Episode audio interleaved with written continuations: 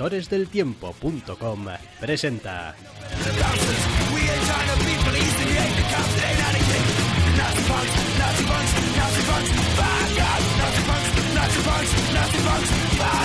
Zascandileando.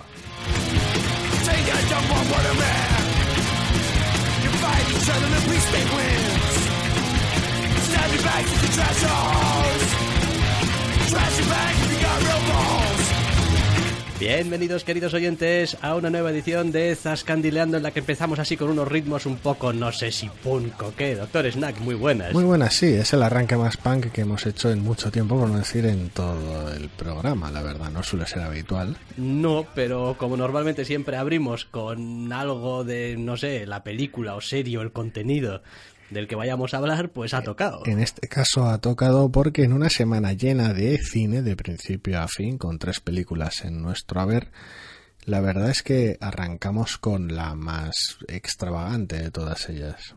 Sí, con tres películas en nuestro haber me ha hecho gracia, me he imaginado. Y en la esquina izquierda, con tres películas en su haber. Sí, porque tenemos un par de blockbusters llenos de efectos especiales y por el otro lado abrimos el programa con Green Room. Sí, Green Room, que no es exactamente lo que uno definiría como un blockbuster. Lleno de efectos especiales, correcto. No, no, es más bien una película de corte, hombre, no sé si decir independiente, es igual pasarse un poco. Bueno. Pero bastante independiente, con, bueno, pues un planteamiento bastante pegadito a la tierra y más bien una, una película más de crear atmósfera y crear un poquito de mal rollo. Y de Pues sí. personajes jodidos. La sinopsis, la verdad es que se, se, se resume bastante fácil y queda bastante corta. Una banda punk que está en la gira más económica del mundo, desesperados por conseguir pasta, acaban teniendo que tocar en un bar lleno de cabezas rapadas y las cosas se van a la mierda. Así. ¿Quién lo hubiese pensado en un bar de cabezas rapadas? Y ya está. Es, básicamente es eso. Es como, ¿cómo se van a la mierda? ¿Por qué? ¿Qué es lo que...? Bueno, pues eso ya... Cuestión de la película que la verdad es un punto más, más visceral o desagradable de lo que esperaba, aunque son cosas un poquito más fugaces, pero en general creo que, creo que cumple con todas las expectativas de nos vamos a la mierda en una situación que ni tan siquiera los que la han provocado la controlan demasiado bien. Sí, lo cierto es que una de las cosas más desconcertantes de la película es eh, comprobar cómo realmente nadie tiene muy claro lo que está haciendo del todo. O sea, sa- saben lo que quieren y tal, pero los métodos que utilizan es como, bueno, es que no tengo nada mejor a mano, así que tiraremos con esto y a ver qué. Sí, porque es una película, es una película de estas que, que enseguida captas las motivaciones de la mayoría de personajes y sus sus tachas y sus vicios, sobre todo lo, lo- en general lo, lo peor de ellos, más que más que los puntos en los que destacan, porque lo que en principio es una trama sencilla que se resume de esa manera y tampoco nos engañemos, no es que se complique especialmente en ningún momento. Las motivaciones de los personajes a veces son más enrevesadas de lo que parece. Los, los, la- los detonantes de las distintas situaciones son más peculiares y están más enraizados en cómo es cada personaje de la película que de lo que se ve a simple vista. Entonces eso da lugar a momentos muy interesantes y a situaciones de puro fiasco y desastre en general, de, de control muy pobre de impulsos, decisiones tomadas de manera muy poco meditada y encargos demasiado complejos para gente muy incapaz. Sí, Es, en general es como a ver, digamos que lo que mantiene el interés de la película es que continuamente los personajes se ven enfrentados a situaciones que, por cómo los ves, dices tú, "Pues esto va a ser un problema. Esto va a ser un problema a vosotros porque tú y este encargo o tú y esto que quieres hacer no tenéis pinta de que os vayáis a llevar bien de ninguna manera. Entonces, eh, bueno, pues vosotros vais a intentar hacer A y los otros van a intentar hacer B, pero ni- ninguno de los dos sabéis lo que estáis haciendo. Joder. Sí, es un montón de gente atrapada en una situación que no están equipados para manejar, básicamente. Luego, a ver, a mí estas películas reconozco que me gustan, pero no me apasionan. No soy un gran fanático de estas películas donde te pasas la mayor parte del film en un espacio más o menos igual y donde eh, todo parece viciarse cíclicamente, ¿no? Porque estas películas tienen esta, esta especie de cosa de tenemos X personajes y tal, y los personajes normalmente, no vamos a engañarnos, suelen ir menguando en cantidad y las situaciones se suelen ir viciando cada vez más. Y llega un momento en el que si no están muy bien hechas, tienes una cierta sensación de volver otra vez a lo mismo. Sí, esta película tiene un pequeño problema cíclico de ese tipo, tiene un pequeño tira y afloja que por un momento da una sensación de de volver a la casilla de inicio. No es del todo cierto, ni mucho menos, porque la película va aumentando en su grado de locura y deterioro, pero sí que da, sí que esa sensación en algunos respectos, sí, se, en general porque gira en torno a esa habitación que le da título a la película. Entonces, dependiendo de la situación en torno a esa habitación, provoca a veces esas sensaciones de otra vez aquí, que tal vez que no son del todo reales, no son del todo literales, pero sí que el espectador las puede percibir como tal, de, de, dar dos, un paso adelante y dos atrás a veces. Y eso la lastima un poco, pero a mí me encanta. La película es, es frenética, es cabrona, es jodida, es, terriblemente corta, dura hora y media. Y, y, se salda con uno de esos finales secos, abruptos y cabrones que tanto me gustan. Es verdad de todas formas que resulta complicado hablar de la película sin contar cosas de la película, porque como hemos dicho, en cuanto a trama es muy sencilla y realmente, claro, si quieres entrar en ciertos detalles tendrías que empezar a destripar ciertas cosas. Sí, no merece la pena. Y no merece la pena. Dejémoslo en que, bueno, a ver, pues, a ver, lo que hacemos siempre, cuando no puedes hablar mucho de la película en sí, pues intentas hablar y decir, oye, esto está bien interpretado. Sí. Pues está bien interpretado. Eh, parece estar más o menos bien dirigido y sabiendo dónde tienes que poner la cámara para conseguir las cosas. Está, está muy bien orquestada, quiero decir, está, el concepto es realmente bueno, el, director y el guionista son la misma persona, son el director y el guionista de Blue Ruin, una película también igual de seca y cabrona, igual no, más seca y cabrona que esta todavía, y más, más sobria aún, si cabe, y, y la verdad es que es está realmente bien ejecutada, vuelve sobre ciertos temas, ciertos guiños y ciertas conversaciones muy naturales entre los personajes que te permiten conocerlos, aunque sea un poco, aunque sea fugazmente, porque la película es muy breve y tiene el tiempo que tiene, te pone muy fácil en situación, enseguida ves la manera de reaccionar que tiene cada uno de los personajes de la banda, ves las maneras que tienen cada uno de los antagonistas, se mantiene cierto grado de misterio de lo que va a pasar, de ciertos personajes secundarios realmente que, pintan ahí, que, cuál es la situación en la que se hallan, y va evolucionando todo de manera natural, sin grandes sorpresas que te digan, ah, de repente este giro tan acojonante, ¿por qué no? Porque la película se desarrolla muy natural, pero sí que tiene cierto grado para ver cuál va a ser la reacción de la gente porque es un momento, son muchos momentos límite y la gente reacciona normalmente de manera bastante loca en esos momentos límite. Entonces, en ese aspecto es interesante, está muy bien llevado.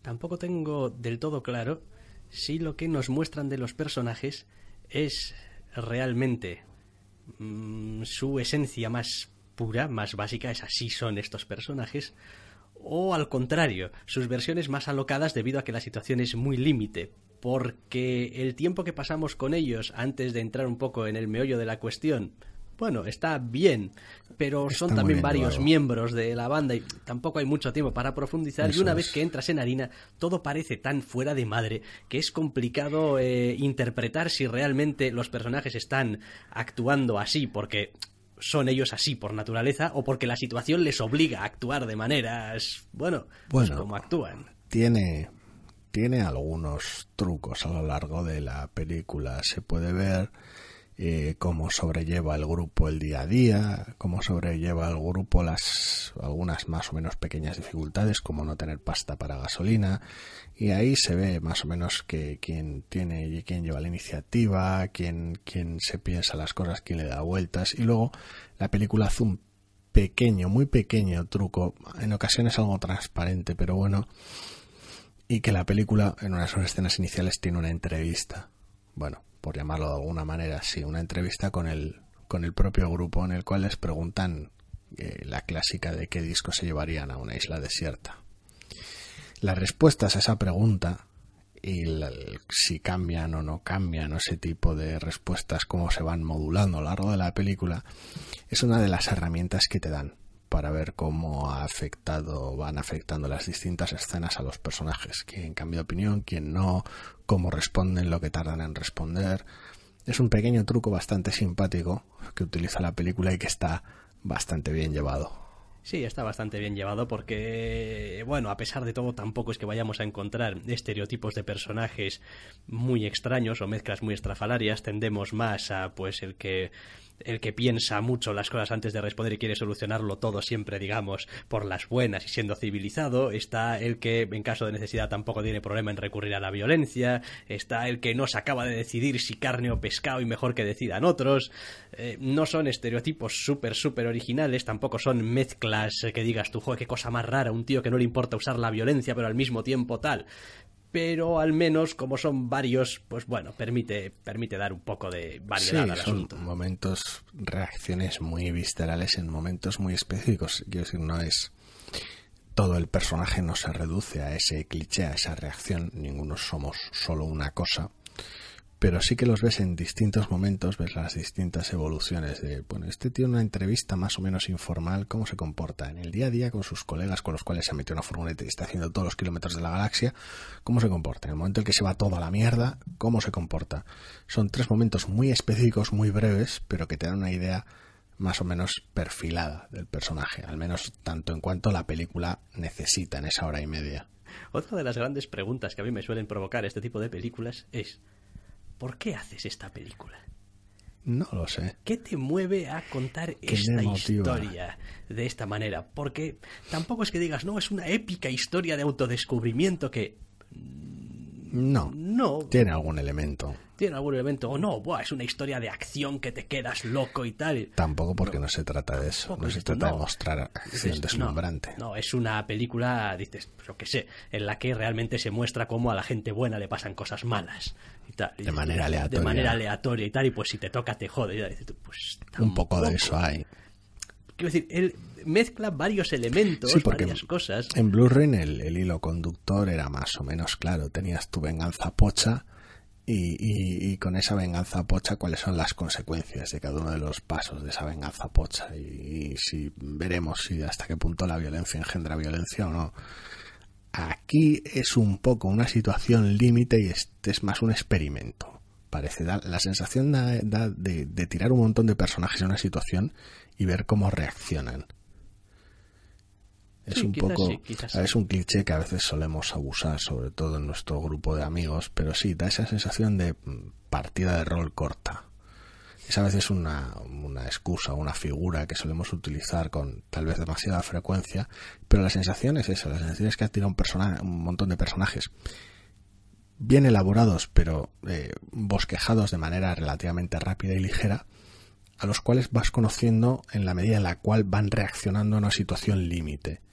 Y es, es un poquito donde entra ahí el juego, de, ver cómo les explota en la cara y ver cómo reacciona cada uno. Mm, mm.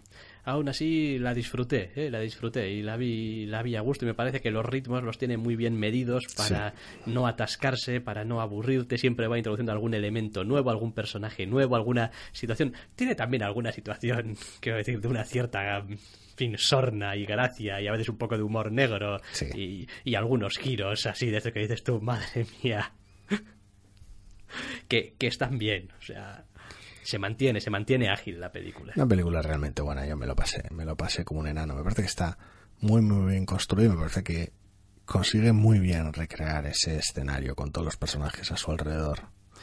Eh, tampoco solemos ser muy especialmente así amigos tampoco de comentar los actores y tal y cual, pero bueno, esta vez un par de menciones al menos. Un par. Eh, una para, tampoco voy a decir el protagonista, pero bueno, que es eh, Anton Yelchin. Sí. Que, en fin. Pues el, difunto Anton Yelchin, que lo tenemos. Y el otro es que tenemos a Patrick Stewart. Haciendo de antagonista. Haciendo de antagonista. Eh, haciendo uno de los antagonistas también más secos y sobrios que me echaba la cara. Es decir, no, no, seco y sobrio tampoco porque sea especialmente seco y sobrio eres, sino porque la utilización, la aparición del personaje y lo que hace a lo largo del. Sin ceremonia ninguna. Es, como, nada. Es, como si el, es como si el villano fuese a trabajar. En ningún, sí, en ningún momento da una sensación de eh, es Patrick Stewart, vamos a meterlo a cámara lenta en la película. No, ni hay ningún momento de es el, es el antagonista principal, vamos a presentarlo de manera rotunda y no, no, es como es tampoco llega a este punto casi de comedia, de convertir, de ser tan práctico, de, de rozar la comedia como yo que sé, un señor lobo en Pulp Fiction. Decir, bueno, yo soy un profesional, vengo a lidiar con esto y tal, pero sí que transmite cierto, cierto deje, cierto efecto de, bueno, vamos a intentar ser profesionales siendo intentar la palabra clave. Sí, la palabra clave, sí, porque al final uno, uno tiene que jugar con los elementos que tiene alrededor. Y oiga, es, es como lo que solía pasar en Justify. Tú no intentas hacer bien las cosas, pero con los putos paletos. Cuando no, tienes las herramientas más afiladas del cobertizo, pasa lo que pasa, pero bueno. Ay, sí, bueno, eh, eh, Green Room, oye, pues, pues está bien, ¿eh? Y se deja ver, y tiene gracia, y engancha, y y tiene, tiene eso lo que tú decías, un, final de estos cortantes. La disfruté, la disfruté muchísimo y para cuando te quieres dar cuenta la cabrona se ha acabado y te ha dejado con una sensación extrañísima en el cuerpo. Muy bien. Bueno, pues no queremos sensaciones extrañísimas en el cuerpo tampoco. Vamos con algo más mundano. Vamos con algo más, hombre, mundano, mundano, exactamente mundano, no diría yo que es. Bueno. ¿eh? O sea, mundano. Me explicaré después de la música. Ah, se explicará después de la música. Pues vamos con la música.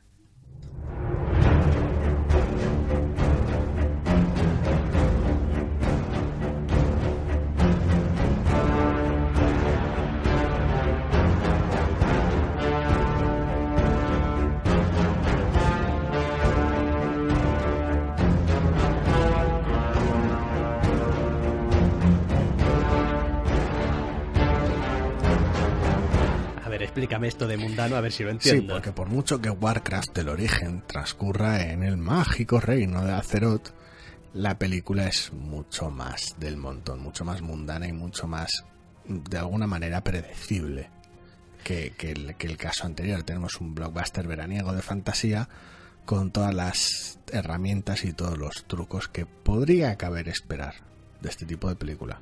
Yo, sinceramente, lo que más me ha sorprendido de la película es que no es mala como pegar a un padre. Sí, sí, sí. Eh, en general, la sensación que nos dejó la película una vez que la terminamos de ver fue como, eh, pues está guay, ¿no? Que, a ver. Es como no insulta a tu inteligencia. Tampoco quiero hablar mal de la película ahora, en plan, de manera gratuita, como actor reflejo. Pero sí que es cierto que las expectativas estaban muy, muy, muy abajo. Quiero decir. Hombre, a ver, las expectativas estaban abajo, nivel, no vamos a ir al cine a ver esto ni aunque nos paguen. Nivel, no puedo creer que hayan, que al final hayan, la hayan hecho. Es verdad, eso lo dije yo mientras la veía. Pues. Es que ese nivel es como. Es que es, verdad, quiero decir, todavía. esto al final sucedió. Es como llevaban 10 años diciendo que iban a hacer esta puta película y, al final la hicieron. Al final sucedió y la han hecho y está la estamos viendo. Es como, no, no. Todavía no termino de creérmelo del todo. Entonces las expectativas eran así de bajas. Además, en general no se había hablado demasiado bien de ella, con lo cual, pues bueno, pues íbamos un poquito, ay madre, qué dolor va a ser esto. Y coño, pues al final nos encontramos con una película decente. Sí, cabe decir también que ninguno de los dos somos precisamente em, locos jugadores del WoW.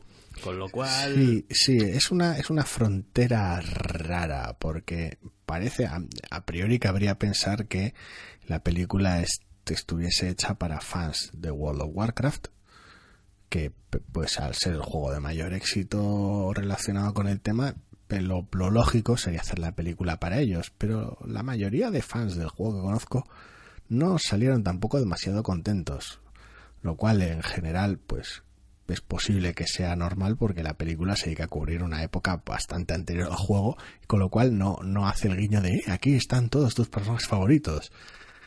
Entonces, pues sí que puede provocar esa reacción. Por el otro lado, yo soy muy fan de Warcraft, pero de todo lo que no involucre el MMO en cuestión. Soy ese tipo de cabrón reaccionario. Más que nada porque es un juego que no me gusta, simplemente lo, lo jugué un tiempo y, me provocó un rechazo bastante profundo, pero en cambio Me encantan todos los demás, da igual que sean las tres entregas del juego de estrategia, las apariciones de los personajes en el Heroes of the Storm o las partidas de Hearthstone prácticamente diarias que me juego. Entonces soy muy fan de lo Warcraft siempre y cuando no involucre el puto MMO. A ver, mm, La situación entonces es un poco rara. hemos respecto. dicho, la película es decente. Es verdad que tiene la profundidad, pues no sé, de una palangana. Sí, es decir, que nadie espere aquí tampoco ninguna cosa. No, no. Y, y está resuelta con un cierto aire rutinario, con un cierto aire de realmente no hay ninguna gran escena, ningún gran momento que digas tú, "Ah, perdurará en la memoria porque. No, No. la resolución o la, la dirección que toman las escenas en general es la dirección que cabría esperar al principio de cada una de ellas. Es como cada vez que empieza una escena de alguna manera prácticamente sabes cómo va a terminar y efectivamente es difícil que te equivoques. Y después lo que es la, lo- los personajes, la, la caracterización de personajes y en general el aspecto general del mundo este que han creado, Son muy camina, camina una fina línea entre, jo, ya sé que es de mentira, pero no me importa, y, jo, ya sé que es de mentira y me importa. Yo no, yo eso lo acepté muy bien. La gente se quejaba mucho de la integración entre los personajes CGI y los personajes de verdad y que siendo Blizzard famosa por sus cinemáticas de gran calidad lo podían haber hecho todo a golpe de ordenador y tal y no te digo yo que no, habría que ver el impacto de ese tipo de obra y cuánta taquilla puedes rascar ahí con ese tipo de producto, porque la gente suele reaccionar de manera bastante hostil hacia las películas de animación, la taquilla general. Vamos, te ibas a dejar el dineral para hacer esa mierda en CGI y ibas a recuperar muy poquito. No lo sé, la película en general en Occidente no ha tirado muy bien, en China debido a recaudar una barbaridad. Pero bueno, en fin, taquilla al margen. Yo no tuve problemas con la integración, me parecía que los personajes que tenían que ser CGI están bien, a lo que nos tiene acostumbrados Blizzard en sus cinemáticas, nivel cine, tal, guay. Y los, las interpretaciones pues eran adecuadas para lo, cliché que resultan los personajes porque si algo tiene en general es que son muy cliché, da igual que sea tengas tu noble salvaje orco o tu, tu arrojado caballero humano o tu joven e inexperto mago, es todo muy muy muy muy cliché, muy. Pero consiguen hacer que funcione a base de echarle un poquito de morro, tampoco mucho, pero un poquito, y es donde entra un poquito el, el tema de creerse, lo que decías tú, que va, no termino de creérmelo, no termina de encajarme. No, a mí me funciona un poquito como las series de superhéroes. En general pongo mucho de mi parte, no me importa que eh, por falta de presupuesto una serie, un traje parezca un poco de plástico, un CGI parezca muy de goma. Ese tipo de cosas las, las dejo atrás con bastante facilidad. Entonces en este aspecto es como, "Ah, el personaje es un poquito cliché, o esta armadura parece un poco de plástico. En algunos momentos estos parece que son, están cosplayando aquí, pasaban por el rodaje. No me importa, no me importa. Me parece que, que forma parte de esa voluntad de querer pasárselo bien un poquito con un, con un mundo que aprecio, pero que en ocasiones puede ser terriblemente genérico. Sí, voy a usar otra de esas palabras que a veces puede resultar un poco insultante dependiendo de las expectativas que tenga la gente sobre un producto, pero es una película inofensiva. Sí, Es una película que está bien. a ver, hace una cosa que yo eh, aprecio muchísimo y por eso estoy hablando medianamente bien de ella. Y es no dar vergüenza ajena. Porque hay películas que tienen escenas, tienen momentos que dan vergüenza ajena. Cualquiera que haya visto episodio 2, por ejemplo, por ejemplo. sabe de, de lo que estoy Hombre, hablando. Esa es una de las campeonas de Campeonas la vergüenza de la vergüenza ajena. Es un- ajena. Es un, Como- titán de la vergüenza ajena. Entonces yo, una película que evita los momentos de vergüenza ajena, Sobre todo cuando puede caer en ellos con Joder, facilidad. madre mía, pues ya ha ganado mucho. Después, la trama se podrían haber puesto súper bizarros, con que si cosas del wow y tal y cual, no sé qué ver, Pues no, optan, tampoco es súper simplona, tiene sus vericuetos. tiene sus cosas, pero en general se sigue bien y bueno, pues en los buenos, los malos, mm, ya está. Tampoco me digas mucho la cabeza. Aprecio mucho que el uso de terminología específica del mundo es o por un lado muy parco o por el otro lado se explica inmediatamente por el contexto por explicaciones posteriores. No hay no, no, no te duchan en terminología del juego ni en nombres de gente o de lugares que mm, al que no sea jugador del WoW no le digan nada. En general lo evitan. Hay algún momento un poquito extraño que parece que se tira el nombre de los personajes, casi que le falta a algún personaje dar codazos y guiñar el ojo a la pantalla, para decir, eh, este personaje es este, que por si no, no os habéis dado cuenta y tal, es raro. Cuando tratas a la gente con nombre y apellido de la nada, cuando no es el trato normal entre los personajes, queda un poco incómodo, pero bueno. Y lo demás, bueno, pues sí, cierto aire rutinario en, en, el desarrollo de la trama, algunos lugares comunes y tal, pero pero se puede ver y ya digo, no insulta a nadie, las escenas de acción tienen su cierta gracia, los yo no tuve tampoco problemas realmente con el CGI y con la integración y no, no, no creo que haya, vamos, está suficientemente bien eh, resuelto y ya está. Es, es en general una película que funciona a base de ser agradable y divertida y de lo que has dicho tú, no, no cometer los errores de bulto. Sí, tiene que...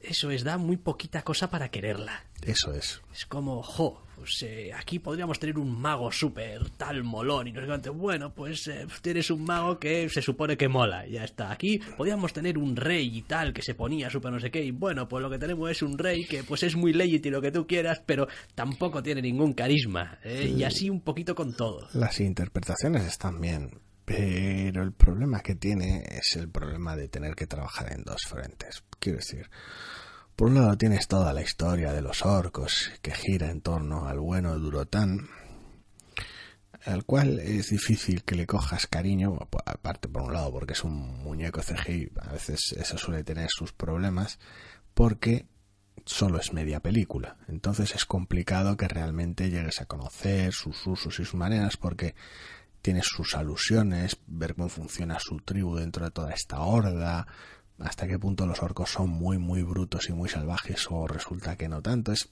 no te da tiempo porque es solo media película claro tampoco te da tiempo a, meterle matices o añadirle cosas da igual que sea al Rey Brin o al, al, puto Anduin Lothar o a Khadgar y a todos los magos todo el festival de magos en general porque son la otra mitad de la película. Entonces al final, al estar dividida entre los orcos por un lado y los humanos por otro, no tiene tiempo para que para currarse los personajes que luego igual lo hubiera liado ¿eh? pero quiero decir al final acabas con el cliché del guerrero valiente que es cómplice y prácticamente la familia política del rey que son muy colegas y confían y tienen sus cosas y el rey que es muy arrojado y muy noble y ya no hay tiempo para más de hecho, una de las cosas más graciosas que tiene esta película para gente como yo que no conoce en absoluto nada del WoW y tal, es esas apariciones en plan, anda coño, pero si hay enanos aquí también, y elfos, me quedo loco, pero ¿de dónde salís todos vosotros? ¿Pero qué? Sí, esos, esos momentos graciosos de, de esto es un mundo de fantasía con un montón de razas y movidas que mostrar, pero claro,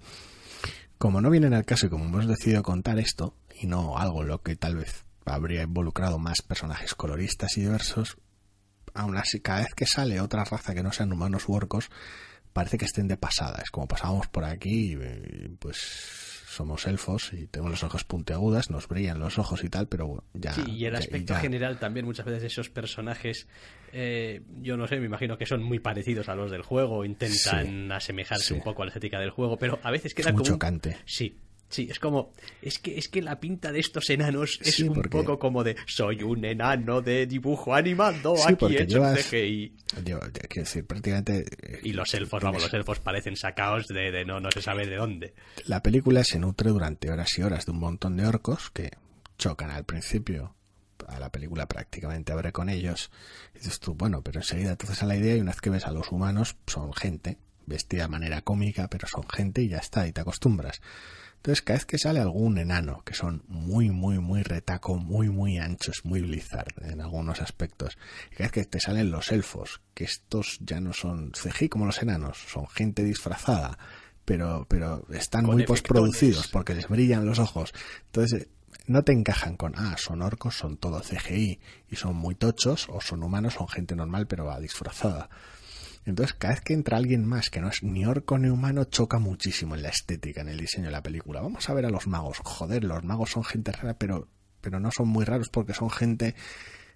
Es, es chocante porque son momentos muy de pasada. Entonces, no. Le falta cierta uniformidad de estética ese aspecto en la película, aunque es muy consistente. Son momentos, ¿eh? son nada, son un minuto. Sí, porque Blizzard, a ver, en Blizzard siempre ha sido muy consistente. Ves las torres de vigía de los orcos en este en esta película son las torres de vigía del World of Warcraft, que son las torres de vigía de los juegos de Warcraft de hace de década y pico. Quiero decir, son las torres orcas de toda la vida con su tejadito rojo, de, que las vamos, las puedes, las ves y las recuerdas en el Warcraft 2. Entonces, estéticamente está muy bien lograda, pero claro, cuando tienes el tiempo de esta película, que son dos horas, afortunadamente no es larga como el demonio, como a veces suelen pecar este tipo de películas, pues hay cosas que chocan mucho, como apariciones fugaces de elfos. Sí, eh, ya digo, eh, se puede ver, está bien, entretiene, no da ninguna sorpresa, no da ninguna cosa extraordinaria. Sí, cualquiera que le apetezca ver una película de fantasía divertida, que le guste el género, le apetezca ver caballeros y orcos y magos y movidas de estas, que a mí me encanta, es un género que adoro, que se la vea porque funciona, es divertida, tiene sus, tiene sus momentos graciosos, sus momentos simpáticos, los que sean fans del, del puto Travis Fimmel de verlo protagonizar vikingos, que vayan a verla porque está haciendo el mismo personaje pero con una armadura medieval. O sea, quiero decir, en serio. Pues qué bien. Este, este, este es catastrófico, es graciosísimo. Porque está con los mismos gestos, el mismo lenguaje corporal, las mismas caras de loco. Da igual, es el puto Ragnar Lothbrok vestido de, de, de Anduin Lothar. O sea, en serio, es, es terrible, es muy risible. Funciona para el personaje, pero no deja de ser gracioso. Bueno, ya veremos. Que de todas formas la película, pues, no, no va más allá. Funciona, funciona y me da casi pena que no, que no le fuera mejor. Para, ver si intentaban algo un poco más. Para ver más. Quiero decir, para que hicieran más y ver si iban depurando esta fórmula de blockbuster de fantasía divertido sin meterte en, en ladrillazos muy locos muy largos en rollo Hobbit. Es verdad también que, que no fuera tan desafortunado como algunos otros intentos. Es una película bastante blanca también. O sea, a veces si uno mira la violencia de esta película y uno mira las batallas de esta película y las luchas y las heridas y tal y cual, pues es como, son, son orcos súper vastos y tal, machacando a pequeños humanos y tal y cual, pero... No llega a los niveles de la dorada Sena, pero sí, sí, hay algunos momentos de, de algún chorro de sangre que sale al fondo si el impacto es muy violento y las armas se ensucian.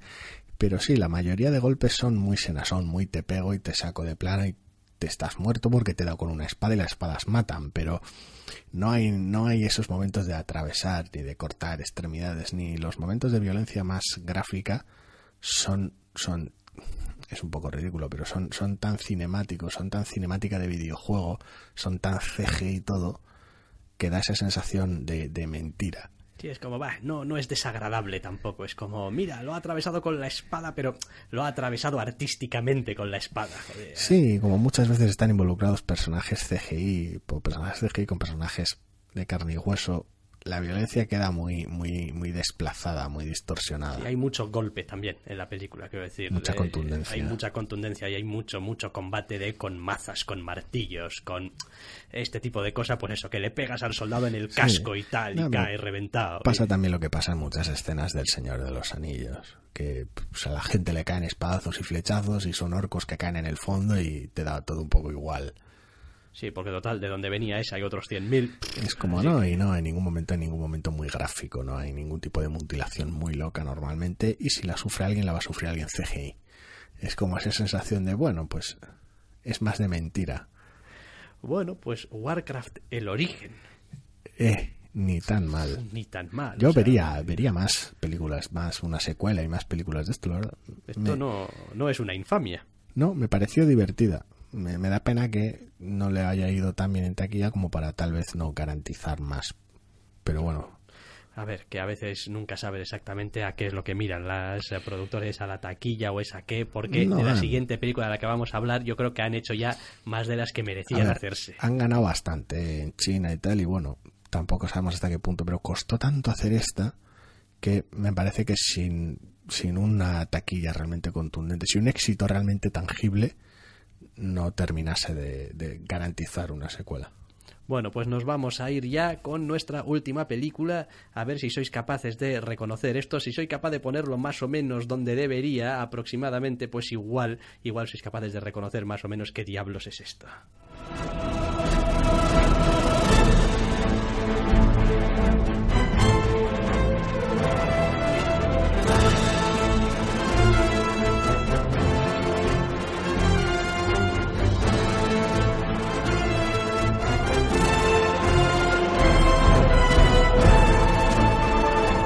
Pues yo creo que si estáis un poquito puestos en esta saga, esto os tiene que sonar. Es bastante reconocible ponerte cualquier la musiquita que se ve replicada en todas las entregas de X-Men de Sí. una u otra manera.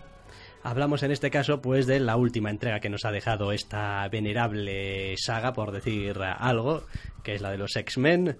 Hablamos de X-Men Apocalypse o Sí, X-Men más, Apocalipsis. más longeva que digna de veneración, pero sí, sí, verdad. No sé ni cuántas películas llevan ya, pero Pues alguna más de la que debería. tres de X-Men, más Días del Futuro Pasado, más eh, Más esta, ¿no? más, bueno, sí, más Apocalipsis. Primera Ah, generación. primera generación hicieron también. Seis. Sí, bueno, esta, esta es la última. sin esta es la de Apocalipsis. Oeste, ¿no? Esta, esta es la de Apocalipsis. Esta es la que dices tú. Cha, cha, ojo, ojo, ojo.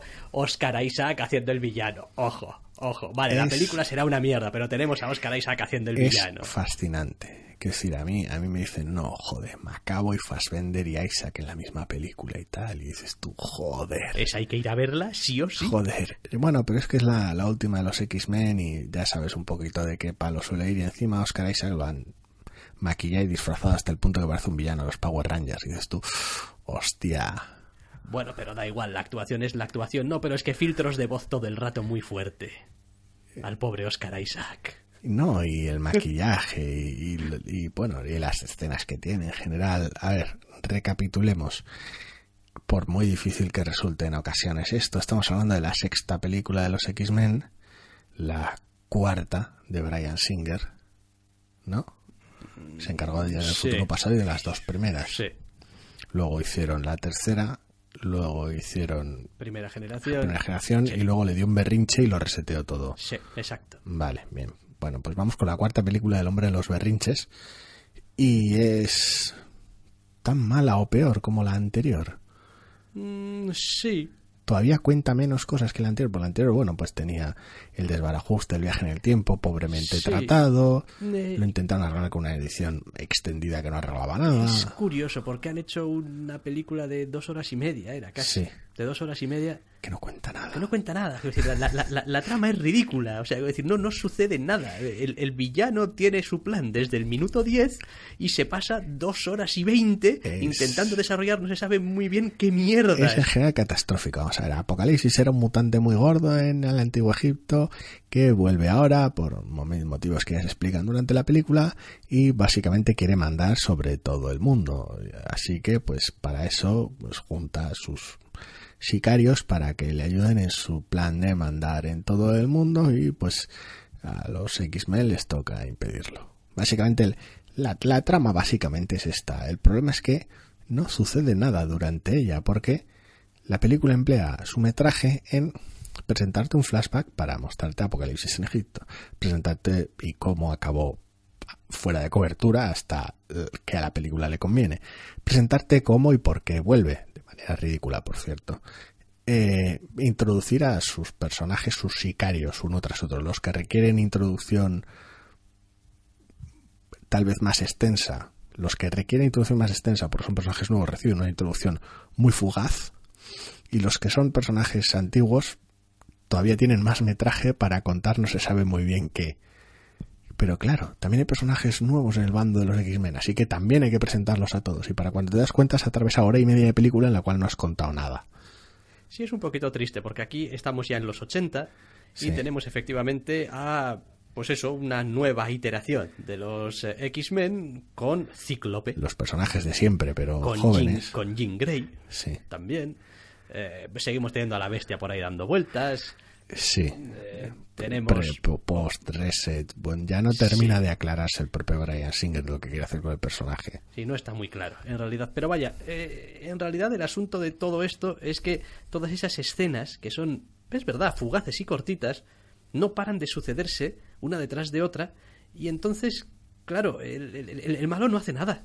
Y, los buenos no se enteran porque no hay nada de lo que enterarse, porque el malo no está haciendo nada. Hasta que, bueno, pues se precipita la película y montas una pelea de superpoderes, no sin antes atravesar alguna escena de destrucción de, de- de lugares de manera gratuita y alguna otra escena de captura absurda de personajes porque esto tiene que durar dos horas y media sin motivo aparente.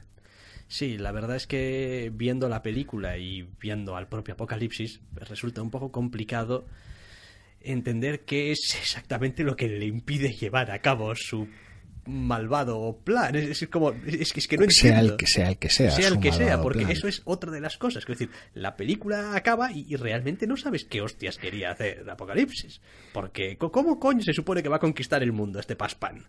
No lo sé, quiero decir, tiene algún plan malvado de, de romper cosas. Quiero decir, tampoco me quiero meter en spoilers por, por aquello, pero quiero decir, Apocalipsis lleva a cabo tres, tres acciones a lo largo de la película. Por manera. La primera de ellas es conseguir sicarios y darles poderes extra, reclutar. lo cual da lugar a un montón de escenas de relleno bastante horribles, pero bueno, vale, pa- pasemos por este mal trago.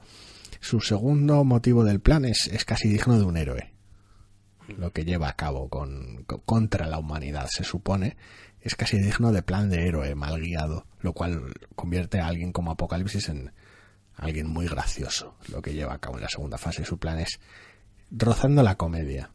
Y luego la tercera fase su plan es pues ridículamente apocalíptica como tal y como le conviene. Es como ¡ah, todo la mierda! Pero entonces no vas a reinar sobre las cenizas. Todo la mierda he dicho, porque soy el malo. Es un poco ridículo en general. Después, bueno, al menos podrías intentar eh, disfrutar con decir, bueno, la introducción de los nuevos personajes y tal, los nuevos X-Men, tienes a Jean Grey de joven, tienes a Cíclope y cómo se conocen y Pero tal. es que se queda en eso, en introducción. Pero no hay tampoco espacio para más. Después tienes que tener tu obligatoria, al parecer, escena de cómo mola Mercurio, que bueno, pues tampoco me voy a quejar, es la una escena, escena, está muy es una bien, escena espectacular. es espectacular, está... Y, y ya está. Pero punto, es decir, son otros cinco minutos a mayor gloria del CGI, la gracia. No sacan al personaje de la película como en la anterior, de manera muy vergonzante, pero es casi como si lo hicieran. Y después, ah, lo de siempre. Nuestro gran veleta de la saga. Ah, Magneto. Oye, Magneto, ¿tú, tú eres bueno, eres malo o qué? Soy regular, voy dando tumbos a lo largo del metraje según haga falta, porque las cosas se suceden, porque a la trama le conviene que se sucedan. Da igual que esté apacible o que esté destruyéndolo todo, eh, intercambiaré de una u otra manera según la película lo necesite, porque no soy un personaje de verdad, soy solo una herramienta de la trama. Ah, es una pena, porque tenía un montón de personajes nuevos, tenía los X-Men, bueno, esta alineación de X-Men que has juntado de jóvenes, podías haber hecho que se relacionasen entre ellos, meter algo de fanservice ochentero si te apetecía, que siempre queda más o menos bien, en vez de ser vindictivo y reclamar que las únicas películas de X-Men de los de, ver- de verdad son las tuyas, porque eres un niño con una pataleta. Es decir, hacer que los personajes se relacionen y presentárselos a la gente, en vez de decir, este es fulanito, le angustia un poquito esto y tiene este poder, venga, tira para adelante. Y después tiene uno de los mm, mejores personajes que he visto yo en una película de X-Men. Eh, con diferencia. Júbilo y sus dos líneas de diálogo. No, porque Júbilo es Júbilo y sus dos líneas de diálogo y no da tiempo para más. Ah, mariposa mental. Ay, madre. Cómo me gusta mariposa mental. Mariposa mental, qué Con, destrozo. con uno, el destrozo que hacen con el personaje, que lo hacen. Sí. Dos, yo no me acabo de creer a Olivia Munn en ese papel. Eh, A ver, nadie Llama- se cree. llámame raro, Nadie pero- se cree a Olivia Moon en nada. Porque como actriz, no. Bueno, pero tampoco tenía que hacer mucha cosa en esta película, más que lucir bien y no parecer cosplayada. Y no, no, no, no estar con ese ceño fruncido todo el rato que tiene una, como una extraña cara de cabreo vago, como, como no sabiendo muy bien por qué está cabreada, pero está cabreada. Que era un poquito la cara que solía tener por defecto en The Newsroom. Es como estoy cabreadas, no sé muy bien por qué, intentaré llevar a cabo estos diálogos muy largos que me ha dado Sorkin y bueno, haré lo que pueda. Después hay una cosa que jo, jamás creí que fuese a decir esto, pero a ver, mariposa mental. Todos tenemos una idea mental, jeje, de cómo va vestida mariposa mental. Sí, ¿no? la interpretación habitual de Jim Lee Bien. y su bañador azul. Eh, no me voy a quejar de que pongan a Olivia Moon en un bañador.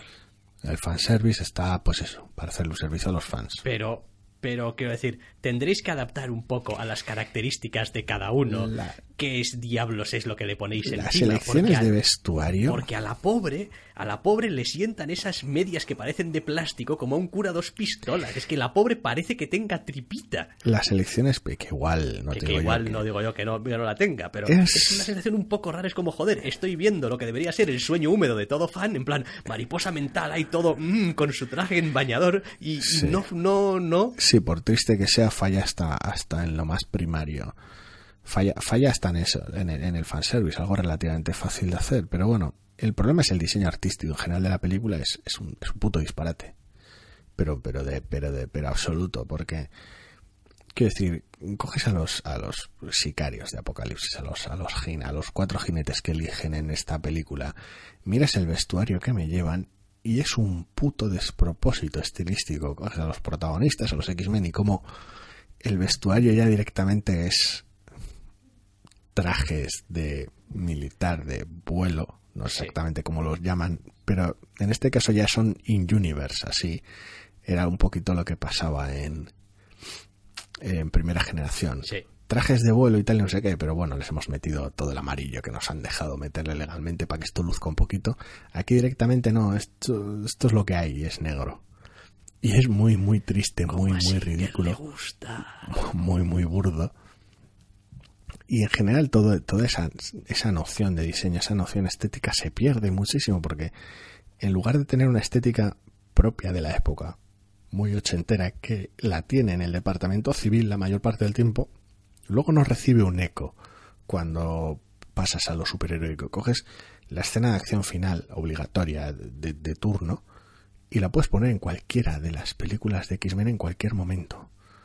Da igual, la puedo poner en el futuro en días del futuro pasado, porque Sí, estamos en un, en un erial lleno de escombros pegándonos con los trajes de siempre contra un malo de los Power Rangers y cosas flotando por el aire. Sí. La puedes poner en, en los 2000, en los 90, te da igual.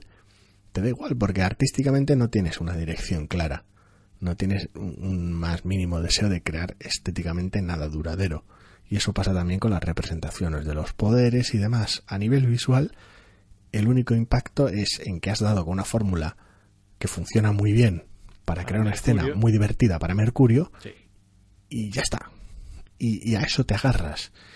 Y al final es gracioso porque después de haber atravesado dos películas, la gente lo que recuerda es eso. Sí, sí, sí. Es sí, terriblemente sin duda, cómico. Sin duda. Hombre, eso y los que sois un poco más tiquismiquis que los rayos ópticos de Cíclope, al parecer, ahora son calientes o hacen arder cosas. Me pone del puto hígado. Me pone el puto hígado.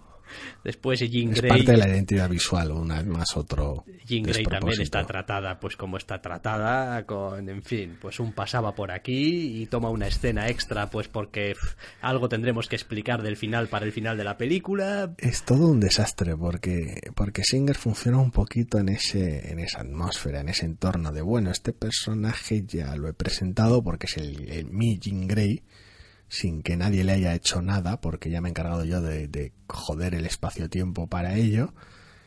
Pero al mismo tiempo te voy a dar ciertas explicaciones que igual no hacen falta. Entonces es raro, porque malgasta tiempo en, en, en ser redundante. Otra cosa que me encanta es, joder, cómo aprovecha a sus actrices esta película. Rose Byrne, Moira McTaggart, papelón. Buah. es obsceno. Es obsceno porque es una actriz genial, a la cual tiene las peores líneas de diálogo, la tiene embebida en la trama más estúpida de la galaxia, de, me- me- metida con calzador, la tiene víctima de las peores decisiones de personaje jamás ejecutadas con Charles Xavier, Sí. y eso que el personaje da para ese tipo de situaciones porque es muy gilipollas el pobre hombre. Sí, sí. Pero tal y como está ejecutado en la película lo abarata de manera obscena. Sí, ¿no? y además cojonudamente acaba metida en el meollo del asunto al final de la película, Porque sí. pero está desaparecida de la última escena hasta que en el aftermath al final pues eh, este- en realidad estaba por aquí y tal no sé dónde pero estaba por aquí ¿eh? Da una- si fuera si fuera el único adulto que está en la escena, a veces da la sensación que está haciendo de canguro del resto de personajes. Sí Y aún así, aún, sí. aún- aún no siendo el único adulto de la escena, a veces da esa sensación también. y después por supuesto la que se ha convertido de facto en la estrella de la saga porque claro los Oscars te hacen eso Jennifer Lawrence que está haciendo de mística Eh, por supuesto, ya por contrato, ya no va a pasar, no va a pasar por el aro de mil horas de maquillaje continuamente todos los días, que os den, que os follen, o sea, no. Me, me- me- uno, me pintaréis de azul dos veces y dos, las veces en las que se me vea de lejos, me hacéis un CGI o me pintáis por encima. Es decir, eso por delante. Y lo segundo, todo su, su, su, su, su arco, sus motivaciones, por qué hace lo que hace, por Son qué va, por qué vuelve, son la mierda. Es fascinante lo, lo quiero decir, es fascinante que Brian Singer tenga la capacidad y el permiso de que le dejen joder con el espacio-tiempo hasta el punto que las cosas estén como, como él quiere y aún así sea incapaz de ser consistente con sus propias decisiones de la película anterior. Es increíble, increíble el momento de Striker es, joder, demencial. Es, es fascinante, es fascinante que, que él mismo puede decir, pero, pero, Brian, ¿no terminaste la película anterior de tal manera que esto lo cambia a mí? Han pasado muchos años en medio, habrán pasado cosas que no he contado que justifican esta mierda. Y es como, joder, y eso es lo que comentabas tú del Oscar y Jennifer Lawrence. El personaje está porque tiene que estar la actriz mucho rato. Entonces el personaje sale mucho rato porque tiene que estar la actriz mucho rato porque de alguna manera has entendido que eso es lo que vende entradas. Es, es una sensación muy, muy rara.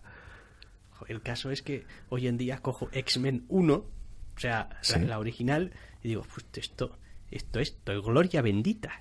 Es decir, pero gloria bendita. Y mira que no está exenta de sus gilipolleces.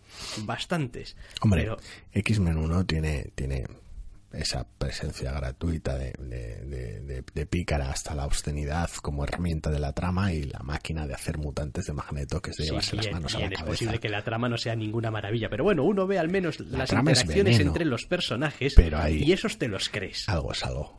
Dices tú, cuando ves a Magneto y a Charles Xavier, te los crees. Cuando ves un poco ay, a, a Lobezno y el gilipollas del Cíclope y Tormenta y cual, Funciona, son clichés, pero funciona. Funcionan. Aquí, aquí no funciona nada. Es decir, aquí... No, no, y cualquier oportunidad que tienes de duelos mentales, de escenas más locas y tal, las desaprovechas por completo. Es una sensación muy de... "Ah". Y después, que los personajes es que... Yo creo que... Ni en la película, ¿eh? Luego, fuera de la película, sí, pero no tienen nombre. Es decir, en ningún momento dicen el nombre de Ángel, en ningún momento dicen No. el nombre de Tormenta, en ningún momento dicen el nombre de... Quiero decir, ¿cómo os te vas a sentir ninguna clase? ¿Cómo te vas a- igual No, sí no. al principio. Pues sí, yo creo que no. Es decir, ¿cómo os te vas a sentir una conexión con unos personajes que ni siquiera sabes cómo se llaman? El de Ángel, el de Ángel, a ver, porque a estas alturas es una saga muy larga y tal, Y ojo, pero soy consciente, ¿eh? hay una larga tradición de películas con personajes cuyos nombres no se dicen, pero de alguna manera les llaman y sabes perfectamente. Por ejemplo, en Mulan Rouge sabes que el duque es el duque y ya está, su nombre a efectos prácticos es duque. es y el ya duque, está. sí.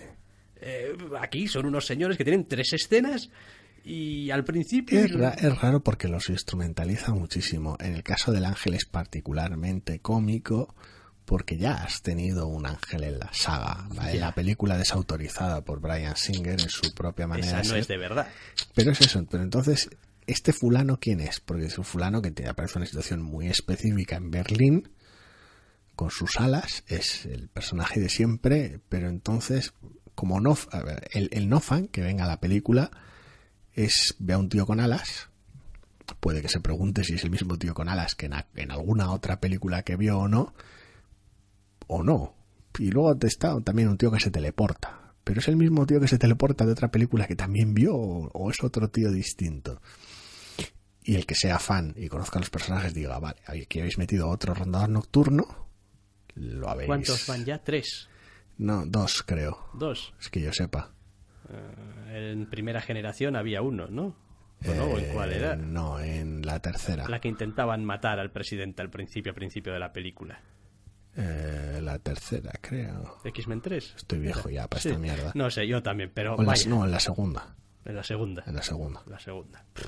Creo, pero bueno, has metido otro rondado nocturno que ha sido más o menos consistente, el circo y, y la religión y el acento alemán y tal. Y has metido un ángel medio de una especie de peleas extrañas, pero es Warren Worthington, no, no, te da igual, es un no tío sé, con alas. lo sabes porque como no tiene nombre, como decía, pues... Es un tío con alas que lo has metido ahí porque te apetece darle la vuelta de, de tuerca y te apetece estéticamente tener unas alas de metal y movidas y... No sé, es como... Es, es un cortapega raro. Sí, al final estas películas eh, creo que sobreviven porque empiezas a verlas con ganas, porque quieres ver algo, a ver qué pasa con los X-Men, y terminan con siempre esa falsa promesa de que no, la siguiente la haremos bien. Es eso, es, es muy gracioso porque esta termina y dices tú, bueno, pues ahora que ya te os habéis quitado las gilipollas de encima y ya tienes a un cíclope joven y a una Jean Grey joven y tal, aquí puedes construir un equipo y la, la siguiente sí que tendrás unos X-Men jóvenes. Y es mentira. Es, quiero Joder, decir, que es mentira. Mientras Brian Singer siga siendo el responsable de esto, va a ser otro puto destrozo ridículo. Y aparte de que la película, coño, que es que no es divertida. Además, es como... El, el mínimo que le puedes exigir a una acción con superhéroes. Sí, es como, joder, al menos que...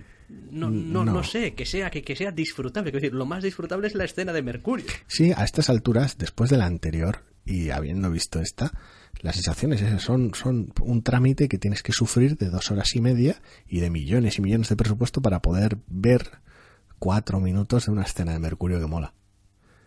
Es, es así, es, No estoy muy por la labor de pagar ese es, tributo. es ¿eh? muy triste, es muy triste. Es como Bueno, de si hecho, hace ya tiempo que dejé de pagar ese tributo. es, es, pero es catastrófico, es como, oh joder, No sé, no sé. es horrible. Me resulta desconcertante. malísima. Quiero decir, aún me resulta más desconcertante. Yo entiendo, ¿eh? A los actores también. Magneto. claro que sí, ser Magneto mola. Pero, ¿por qué os metéis en estos berenjenales? Quiero decir, ¿Por seamos- dinero? Sí, sí, ya lo sé que por dinero, pero, jo, es que. Dios, Bueno, y Macaboy al menos tiene algo con lo Sí, que trabajado a lo largo de la sí, película. sí. Tiene diálogos con personajes y tal. Son, son un poco la mierda, pero bueno, tiene ahí, tiene cosas, tiene decisiones que tomar a cabo, contradicciones, problemas en su personaje. Magneto, Magneto no tiene nada. Magneto, Magneto tiene unas hojas que le dieron con las líneas de diálogo y, ala, arréglatelas. toma Fassbender, aquí tienes una escena trilladísima que hasta el último espectador sabe cómo va a terminar. Aquí, pues, sobreactúa lo que quieras porque es un momento súper dramático para tu personaje y luego te dedicarás a, a flotar delante de pantallas verdes hasta el final de la película. Así. Es terrible. Creo que va el personaje va a tener más riqueza y más matices en, en- o sea, perdón, el actor va a tener más, más opciones en Assassin's Creed que en esta película. Bueno, que en esta película, que en su presencia en general en buena parte de la saga, quiero decir, es que es muy triste lo que han hecho. Mm, eh, Sí, la verdad. Yo, en fin, pensaba realmente que después de cómo había ido primera generación, iban a seguir un poquito esa senda. Que bueno, ya sé que no y es mira que plato- tenía primera generación cada sí. arrebato de tontería que... Ya sé que no es plato de gusto de todo el mundo, pero a mí me parece que al menos era una película que se dejaba ver y tenía sus ciertas virtudes y funcionaba, vaya. Pero luego volvió Singer. Pero luego volvió Singer y dijo... "Nanay, No, no, mi juguete, pero entonces si, si era tu juguete, ¿por qué te fuiste mi juguete? He vuelto. mi manera. A mi manera. Puto claro. duque. En fin, Terrible, catastrófico, horrible, malísima. Tú, veros la escena de Mercurio en YouTube y ya está. Yo qué sé, es que no, no, en serio. Evitarla, como la es que no plaga, merece, como es la que no hay, peste. no hay nada que merezca. Eso es lo, pues, lo que te iba a decir. Es que, es que no hay nada que merezca. Dices, no, la voy a ver porque Jennifer Lawrence me pone. La voy igual, a ver no porque te va a poner James nada de McAvoy esta es la- el puto amo. La voy a ver porque, joder, sale el Oscar Isaac haciendo de villano. Me encanta. me- me- no, No, no, no, mentira. no, no, No hace nada. Ni No- ningún no elemento actúa, merece la no. pena. Ah, Es una pena, mal, mal, pues es lo que hay. A veces todo bien y a veces todo mal. Y esta vez, pues, pues todo mal. Y tenemos Todo que mal. acabar en plan de bajona, todo mal, porque X-Men Apocalipsis, oh, X-Men Apocalipsis, Dos horas y media encima. Que es que qué hija de puta. eso, eso es tener mala idea. Qué desperdicio de metraje. Que, que, que. ah. Bueno, nos vamos a despedir con una cierta esperanza de que la semana que viene tengamos algunas otras cosas, al menos para cerrar el programa, con, no sé, que nos deje... esta semana hubiera bastado con cambiar el orden y ya está. Ya, sí, es verdad, pero...